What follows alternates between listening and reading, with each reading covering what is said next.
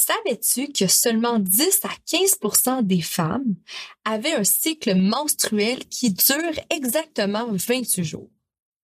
En outre, chez 20% des femmes, les cycles sont irréguliers, c'est-à-dire qu'elles sont plus longues ou plus courtes que la durée moyenne. La première jour de tes règles est considérée comme le début de chaque cycle menstruel, donc le jour 1, et il se termine immédiatement avant la période menstruelle suivante. Les cycles menstruels durent en général entre 24 et à 38 jours. Mais pourquoi ce n'est pas toutes les femmes qui ont un cycle menstruel régulier? Vous voici dans l'ABC de la perte de poids avec Ali Braggs, naturopathe et coach de vie. Ce podcast est destiné aux femmes trop occupées qui souhaitent perdre du poids avec des trucs simples reliés aux thématiques des 3C. Les croyances, les connaissances et les comportements à avoir. Chaque épisode te révélera des astuces simples afin d'arrêter de faire le yo-yo avec la balance et enfin avoir des résultats durables sans acheter des pilules magiques. Let's fucking go, on y va! Salut tout le monde, ici Ali dans l'épisode numéro 21 et aujourd'hui dans l'ABC de la perte de poids, on va élaborer sur le C, C avec connaissance. On va parler de connaissance en lien avec le cycle et système hormonal. Donc l'objectif dans ce podcast aujourd'hui, ça va de t'aider à mieux comprendre ton cycle hormonal et aussi de savoir quoi changer dans ton quotidien qui pourrait t'aider à régulariser tout ça. Parce que tu vas voir, là, c'est sûr que je parle d'hormones, mais on sait très bien que si on a un déséquilibre hormonal, c'est sûr qu'on peut avoir plus de difficultés à perdre du poids. Tu vas voir aussi qu'il y a des choses dans ton environnement peut-être qui peut créer des déséquilibres. Donc, je vais te faire une belle liste. Je vais tout te nommer ça aujourd'hui dans cet épisode fort intéressant. Donc, qu'est-ce que tu dois comprendre? Bien sûr, comme je viens de dire, ben, si tu as un meilleur cycle menstruel, c'est sûr que tu vas avoir une meilleure équilibre et aussi une meilleure perte de poids. Je sais pas si tu te souviens, à l'épisode 3, j'expliquais euh, l'impact du stress et de l'hypersécrétion d'hormones de stress, cortisol, adrénaline, de qu'est-ce que ça pouvait causer chez la femme. En fait, je parlais d'une prise de poids au niveau de l'abdomen, au niveau du ventre. Mais cette fois-ci, on pourrait remarquer, en fait, les femmes qui ont un déséquilibre hormonal, ça serait plutôt au niveau des fesses, au niveau des cuisses, au niveau de la culotte de cheval. Puis ça, c'est très courant. Peut-être que tu m'écoutes en ce moment puis tu te reconnais là-dedans t'es quelqu'un qui prend soin euh, soin d'elle, euh, tu as déjà vécu des pertes de poids dans ta vie, tu en as peut-être repris, euh, fait le yo-yo toi aussi, mais à chaque fois que tu perdais du poids, en fait, tu perdais seulement du haut et tu ne perdais pas au niveau de la culotte de cheval, des cuisses et des fesses. Donc ça, ça peut être un marqueur, en fait, que peut-être que tu as un petit déséquilibre, mais il y a peut-être des choses autour de toi qui te causent tout ça. Donc, si tu te reconnais là-dedans, aujourd'hui, l'épisode, tu vas voir, elle est pour toi. Pour les autres qui disent, ben non, je remarque pas vraiment que j'ai euh, une plus grosse culotte de cheval ou j'ai pas plus de gros niveau, en fait, des fesses ou autres, ben il y a pas de problème, hein, parce qu'aujourd'hui, c'est vraiment des connaissances que je veux que tu apprennes. Je veux que tu comprennes c'est quoi le cycle hormonal. Euh, je veux que tu comprennes aussi, pareil, qu'est-ce que qu'est-ce qui est néfaste autour de toi. C'est très important et surtout, quels sont les symptômes face à ce déséquilibre-là. Donc, pour la perte de poids, euh, quand je parlais du ventre, va écouter l'épisode numéro 3, tu vas voir que euh, c'est fort intéressant aussi. Mais comme je vous dis, pour euh, ce qui est des hormones, on va plutôt voir ça au niveau de la culotte de, cheval.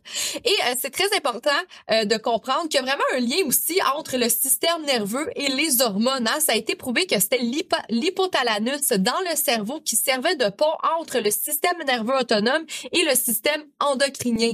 Donc, oui, tu pourrais avoir euh, des problèmes euh, hormonaux et qui pourraient être causés, par exemple, par ton système nerveux aussi, par une sécrétion peut-être de cortisol, d'adrénaline ou d'autres choses, un stress chronique. Euh, donc ça, c'est intéressant de le comprendre aussi. Donc, moi, je te dis que l'épisode 3 aussi, elle serait sport pertinente pour toi d'aller l'écouter.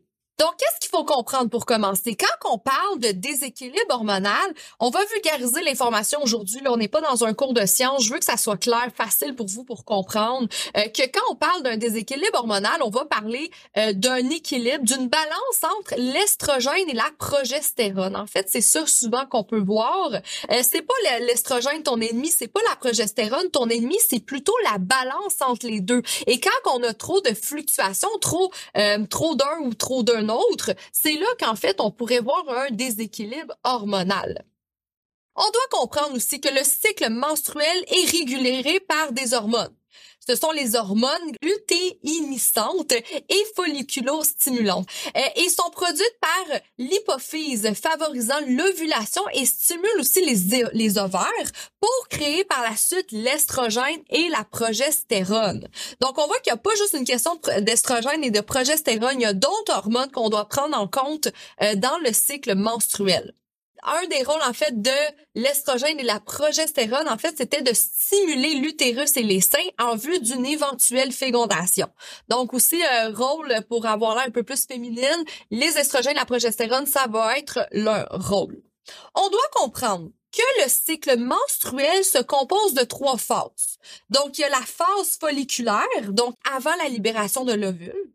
Il y a la phase ovulatoire, c'est là en fait qu'on ovule, libération de l'ovule. Et il y a la phase lutéale après la libération de l'ovule, euh, puis c'est là en fait qui se forme le corps jaune. Donc si tu sais pas c'est quoi le corps jaune en fait, c'est une glande endocrine qui se développe dans les ovaires de façon temporaire et cyclique après l'ovulation.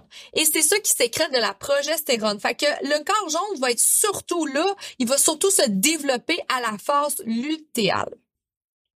Donc, si un peu, je peux, euh, pour que tu comprennes un petit peu, là, on, on, va on va séparer ça en quatre semaines. Donc, la première semaine, donc on comprend, comme j'ai dit au début, le jour 1, ce sont les jours, le, la première journée que tu saignes, la première journée de tes règles.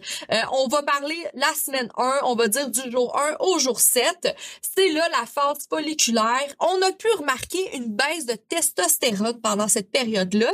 On peut voir aussi une libido neutre. Euh, tu vas comprendre aussi la libido chez la femme peut être beaucoup influencé par les hormones, puis je trouve ça intéressant de le développer aussi dans cet épisode aujourd'hui. Donc, on voit que pendant cette période-là, de la semaine 1 euh, à ton cycle hormonal, on peut voir que la libido, elle est très neutre. C'est là que les règles commencent et on a euh, l'estrogène, la progestérone plutôt basse. Si on y va maintenant avec la semaine 2, on va y aller entre le jour 8 et 14. C'est là la phase folliculaire. Donc là, on a un pic d'estrogène et de testostérone aussi. Donc, qu'est-ce que ça veut dire ça? C'est qu'on a beaucoup d'énergie, on a plus de libido et euh, aussi l'ovulation, elle arrive à la à la journée 14 et c'est là qu'on peut voir plus d'anxiété. Donc souvent, euh, nous, comment ça se passe dans le Thinky Fit, quand on évalue une cliente, on va toujours lui demander, bon, ton jour 1, qui était quand? Fait qu'on va lui demander sa date euh, de la première journée qu'elle a eu ses règles. Et nous, par la suite, on a comme un petit schéma, puis on peut clairement voir, OK, tu es rendu à telle journée. Donc, tu sais, c'est une petite joke à part, là, mais quand je, je dis à mes coachs, si tu parles à une cliente puis qu'elle est à la journée 14, puis la cliente va vraiment pas bien, mais sois pas trop influencée parce qu'elle te dit, parce que c'est normal. Souvent, la journée 14, c'est dans les plus durs chez la femme. Donc, on peut comprendre ça. Euh, entre la, semaine 8 et 14, euh, tu pourrais le dire à ta blonde ou à ton chum, là, euh, c'est là qu'on a plus de libido souvent la femme. Donc, peut-être que des fois, on se pose des questions. Hey, pourquoi j'ai pas une libido très forte? Pourquoi j'ai une libido très forte? ben, souvent, ça vient avec le cycle hormonal, donc le cycle menstruel. Donc, on pourrait remarquer, là, tu pourrais le dire à ton chum, là, hey, je suis dans ma semaine 2, là, ça va bien. Là. Tu pourrais faire des petits clins d'œil avec ça. comme je viens de dire, par la suite, semaine 2, on est à la journée 14, c'est là qu'il y a l'ovulation, puis c'est souvent là que la femme, elle est un peu plus sensible. On parle à la semaine 3 de journée 14 à 21, c'est là qu'il y a un pic de progestérone. Puis la progestérone, il y a tellement de mythes là-dessus, mais la progestérone, on l'adore parce que la progestérone peut aider à l'augmentation du GABA.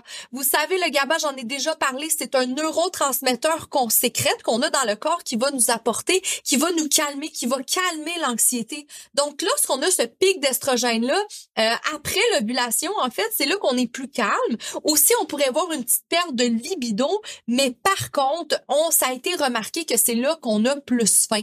On a plus envie de nourriture calorique et aussi, euh, comme je l'ai dit tout à l'heure, c'est là le début de la phase lutéale, pardon, à cause de la progestérone formée par le corps jaune. Donc, c'est là que le corps jaune va donner un pic de progestérone. On va voir qu'on va un petit peu avoir moins de libido. On va être plus calme aussi par la suite. Et euh, ça a été vraiment prouvé, même euh, mon cher professeur Mathieu Bouchard, petit clin d'œil, je sais pas si tu écoutes mes podcasts, mais ça a été prouvé que pendant cette période-là, du jour 14 au jour 28, là, que la femme avait un odorat plus développé. On avait beaucoup plus envie de manger des choses caloriques. Donc, si tu m'écoutes aujourd'hui, là, j'espère que tu as ton petit calendrier devant toi. Là. Moi, j'ai un calendrier là, dans mon euh, cellulaire, j'ai une application parce que moi, je ne prends aucun euh, aucune contraception. En fait, euh, j'ai mon application, ça fonctionne très bien. C'est un petit mythe de penser qu'il faut prendre la pilule ou le stérilet pour ne pas tomber enceinte. Ça, c'est quelque chose qu'on a appris. Je parlerai pas de ça aujourd'hui nécessairement, mais c'est à tort de croire qu'on a besoin de ça pour pas tomber enceinte. Juste le dire. Mais c'est très amusant. Là, regardez votre application pendant que j'ai vous m'écoutez en ce moment, puis peut-être que vous pouvez faire des liens. Mais c'est souvent vu là à partir du jour 15 jusqu'à 21, 28 là, la femme on a envie de plus de nourriture calorique. Euh, on a, on sent plus les odeurs comme je vous ai dit. Il avait fait une recherche là-dessus qui a été très euh, qui montrait brièvement comment la femme avait une meilleure odorat. Et puis, euh, c'est là peut-être que c'est plus difficile pour toi. Fait que si je peux te donner un conseil en ce moment, si tu es dans ces périodes-là, surtout ne te prive pas de manger. Augmente tes calories, mais mange des bonnes calories, en fait. Ça, c'est un petit truc, un petit truc que je peux te donner à place de, de couper, te dire que t'as pas le droit de manger. Moi, souvent, dans cette période-là, quand je suis un peu plus stressée, c'est là que je le sens encore plus. Et par exemple, c'est là que je vais manger cinq à six fois dans ma journée. Je vais manger plus souvent mais je vais mieux manger, je vais bien manger. Donc, il n'y aura pas de différence par la suite sur euh, ma perte de poids ou sur euh, tout simplement euh, la balance. Par la suite, quand on va parler de la semaine 4, on est dans la semaine, en fait, 22 à 28 jours environ. On parle de la phase lutéale euh, qui continue par la suite. Là, on voit une baisse de toutes les hormones. Euh, ça a été aussi souvent vu pour les femmes qui ont des infections vaginales. Euh, c'est souvent à cause d'un pH vaginal plus alcalin. Donc, c'est souvent dans ces périodes-là. Vous pouvez essayer de remarquer si c'est ça. Et aussi, ça va aller jusqu'au retour au jour 1 des règles cycle menstruelles normales. Donc, la semaine 22-28, euh, c'est là qu'il y a baisse d'hormones et autres. Je sais pas si vous avez remarqué, là, mais moi, quand euh, je commence ma journée 1, c'est là que ça va bien. On dirait tout se, se place. Euh, il y a souvent un mythe de me dire, ben là, t'es-tu dans ta semaine ou pas? personnellement, puis je le vois aussi avec mes clientes, là, que c'est souvent avant le pire. Hein? C'est souvent plus en SPN qu'on va le sentir que justement la journée qu'on a nos, nos premiers segments.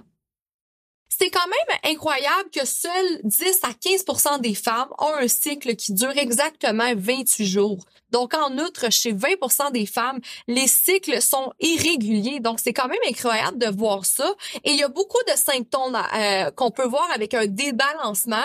Euh, donc, tu as compris que, bien sûr, c'est avec un cycle menstruel pas régulier. On s'entend peut-être pas une journée près. Là. Faut pas capoter là, si notre cycle dure un petit peu plus longtemps. Là. On, on le dit, ça pourrait quasiment aller jusqu'à 38 jours là, euh, pour certaines. mais c'est sûr qu'un cycle menstruel pas régulier peut montrer un déséquilibre hormonal les symptômes prémenstruels aussi, ce sont parmi les symptômes qu'on peut voir dans ce déséquilibre hormonal. Euh, c'est totalement faux de croire que c'est normal d'avoir des symptômes prémenstruels. Euh, je, je sais pas si là, mais on va toujours avoir des symptômes prémenstruels plus élevés lorsqu'on est stressé, lorsqu'on mange moins bien, euh, lorsqu'on dort moins bien. Euh, donc ça, c'est il faut faire attention. Là, c'est pas vrai que tu es censé euh, être plié en deux à chaque fois que tu as tes règles. Moi, personnellement, je le sens presque pas. donc, c'est faut faire attention à ça il faut euh, essayer de changer les croyances envers euh, euh, ce mythe-là. Euh, aussi, d'autres symptômes face à un, débalancement, mais ça serait de pas avoir ces règles. Moi, euh, par exemple, j'ai pas eu de règles pendant 4-5 ans, le temps que je consommais et que je faisais du fitness. Donc, je voyais clairement que mon corps ne me remerciait pas du mode de vie que j'avais. une pilosité élevée aussi, ça peut arriver chez la femme de très jeune âge aussi. Ça, on peut voir ça. Puis ça, c'est souvent un déséquilibre hormonal. des maux de tête, des migraines à partir de la phase lutéale. On parle du jour 14. Si vous voyez des euh, ce genre de symptômes-là, des maux de tête ou des migraines quand vous ovulez, mais ben, ça peut être un petit signal à regarder. Euh, L'acné aussi au niveau du menton, de la mâchoire, c'est quelque chose qu'on voit souvent chez une femme euh, qui pourrait avoir des petits troubles hormonaux. La facilité de prendre la masse graisseuse, quand je l'ai dit tout à l'heure, ça c'est un signe qu'on peut voir là, la verge, les vergetures sur les cuisses, la culotte de cheval, les hanches, les fesses plus larges, euh, mais marquant. Là, on s'entend, c'est pas parce que vous avez un peu de graisse même si c'est très beau avoir des courbes, on s'entend là. Euh, mais il y a des femmes que c'est plus flagrant que d'autres. Euh, puis on peut voir que ça peut vraiment être un lien avec un déséquilibre. chaleur nocturne aussi là, si la, nuit vous avez toujours chaud, la dépression, les sauts d'humeur, ça peut causer des risques du cancer. Il disait aussi c'est un impact sur la glycémie, donc sur le taux de sucre, sur l'énergie. donc c'est tous des symptômes à regarder et tu sais vous pouvez tout simplement regarder ces symptômes-là. Euh, vous pouvez passer des prises de sang aussi. C'est toujours pertinent de se faire suivre par un professionnel puis demander qu'on regarde les prises de sang afin de voir euh, euh, le ratio de l'estrogène progestérone comme je vous ai dit. Puis il y a d'autres précurseurs aussi qui est à regarder dans le sang. Donc ça je vous ai résumé les, les symptômes. Peut-être peut-être que vous ça va sonner une cloche en ce moment de pourquoi vous ne perdez pas du poids. Puis peut-être que vous avez beaucoup de ces symptômes là euh, suite à cela, qu'est-ce qui peut causer euh, ces troubles-là? Parce que c'est une question qu'on pose. Parfait, Ali, je viens de comprendre. Euh, tu viens d'expliquer le cycle hormonal. Parfait, je remarque que non, as, effectivement, je suis pas vraiment à 28 jours. J'ai des gros symptômes prémenstruels. J'ai beaucoup de symptômes que tu viens de donner. Mais qu'est-ce qui cause cela? Pourquoi je suis rendue comme ça aujourd'hui? Donc, je vais dire ça. une des premières causes, en fait, ça serait vraiment le stress chronique, comme je vous ai dit tout à l'heure, entre le système nerveux autonome et le système hormonal. Il y a une connexion à cause de l'hypothalamus dans le cerveau et un stress chronique avec un cortisol élevé pourrait avoir des interactions dans, envers la progestérone estrogène et ça pourrait même empêcher l'ovulation. Donc, voir des problèmes même de fertilité. Donc ça, euh, le stress, c'est très, très courant. Puis vous l'avez remarqué, là, je vous l'apprends pas, à chaque fois qu'on est plus stressé, c'est sûr que c'est là que tu vois que tu as plus de symptômes, c'est là que tu vois que euh, tu as plein de choses qui sortent de ton corps, des petits bobos, puis c'est souvent à cause du stress. Donc, le stress, on pourrait le mettre en premier. Une femme qui est toujours stressée, qui a vécu des traumatismes, qui est pas capable de relaxer, qui n'est pas capable d'être dans le moment présent, c'est sûr que tu peux avoir des petites interactions avec tes hormones. Par la suite, des carences euh, et une diète faible en calories pourraient vraiment causer des problèmes hormonaux. Je suis passée par là, moi, et j'en ai eu énormément de problèmes. Euh, les médicaments aussi, la pilule contraceptive, étonnamment, qu'on pourrait croire, pourrait causer des débalancements hormonaux. C'est totalement faux de croire que euh, on a besoin d'une pilule contraceptive pour avoir un cycle hormonal régulier. Souvent, on se fait conseiller ça, même à la petite école, là, au secondaire, c'est quasiment rendu une mode. Là. Moi, je me souviens quand j'étais jeune, c'était comme on te conseille la pilule, c'est ça la solution. Euh, mais je veux juste que tu saches, si tu m'écoutes en ce moment, c'est pas parce que tu ne prends pas la pilule que ton cycle n'est pas régulier. Il y a d'autres raisons que c'est parce que tu prends pas la pilule. on s'entend. Donc, euh, ça, c'est une croyance que beaucoup de beaucoup de gens ont là qu'il faut prendre la pilule, que ça régularise les hormones, que ça enlève les maux de tête. Il y a beaucoup de choses, mais ça c'est un cauchemar tout ce qu'on pourrait voir, ce que la pilule contraceptive pourrait faire au corps d'une femme. Euh, la malbouffe, les produits transformés, le sucre transformé, les glucides transformés euh, peut causer des débalancements. Le tabac, la cigarette, euh, les expositions aux métaux lourds aussi pourraient causer des troubles et les xénostrogènes les xénostrogènes. Mais qu'est-ce que c'est, Ali, un xénostrogène? Et j'ai envie d'élaborer un petit peu sur le sujet, là, euh, parce que c'est fort intéressant de le comprendre. En fait, un xénostrogène, il s'agit essentiellement d'estrogènes synthétiques qui nous entourent dans notre vie quotidienne et qui nous entraînent un excès d'estrogène dans le corps. On parle de dominance estrogénique. Donc, un xénostrogène, en fait, ça, c'est un peu partout. Ça va être dans les produits cosmétiques, les produits ménagers. Euh, ça pourrait être dans la nourriture transformée. Euh, dans euh, peu importe, il y a beaucoup de choses autour de nous qui pourraient avoir qui pourraient causer une dominance estrogénique. Et je fais une petite parenthèse, là, euh, les hommes on peut revoir des hommes avec des seins. Hein? Ça, c'est peut-être courant. Vous avez peut-être vu ça dans votre entourage. Hein? Il y a des hommes qui développent des seins après certaines années et c'était vraiment prouvé que c'était causé par les xénostrogènes. Et chez la femme, les troubles hormonaux, on voit vraiment que les xénostrogènes ont un impact. Là, tu dois me dire, Ali, qu'est-ce que c'est? Où c'est que je retrouve un xénostrogène? Donc, je, vais vous faire une liste. Je vais vous les dire brièvement, OK? Ce sont des mots très durs à euh, prononcer. Euh, mais c'est tous des ingrédients que vous pouvez retrouver dans vos produits que vous avez chez vous. Moi, c'est pas pour rien là, je consomme bio chez nous, je mange presque juste bio. Mes produits ménagers chez moi, ça sent le vinaigre. Mon chum, il chiale tout le temps, mais je lui dis toujours que c'est à cause de ça qu'on va rester en santé euh, parce que euh, vous allez voir qu'il y en a vraiment partout. Puis donc à la fin du podcast, si vous voulez en commentaire, je vais laisser le, le, lien de mon groupe Parlons santé Facebook en fait parce que dans mon groupe, j'ai la liste au complet. Je vous ai fait un petit PDF en fait à vous mettre toute la liste de où que vous pouvez trouver ces xénostrogènes-là, quels sont ces mots, quels sont ces ingrédients et aussi par quoi vous pouvez les remplacer. Donc, je vais quand même vous les dire aujourd'hui, mais vous allez voir, la liste est vraiment longue, je vais pas toutes vous les dire. Là. Euh, c'est incroyable de voir que les, les xénostrogènes sont omniprésents dans les savons, les shampoings, les cosmétiques, les produits de nettoyage, les pesticides, les plastiques et surtout dans les traitements hormonaux euh, substitutifs et même les pilules contraceptives. Ces ingrédients peuvent avoir des interactions avec les hormones, mais aussi avec la santé générale.